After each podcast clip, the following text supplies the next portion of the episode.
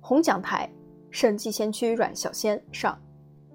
一九三三年十一月底，瑞金沙洲坝来了一位高高瘦瘦的陌生人。他穿着一身灰色旧式西装，戴着一副深度近视眼镜，见人总是笑眯眯的，一副书生模样。很快，人们便熟悉他了。他便是素摊战线的铁算盘，群众欢迎的铁包公阮孝先。当时中央苏区群众中曾流传一首顺口溜：“阮孝先真过硬，省界素贪是能人。”群众见了哈哈笑，摊仔见到失了魂。一八九八年，阮孝先生于广东省河源县的一个破败的农村家庭。他从小就对忧国忧民、精忠报国的英雄非常神往。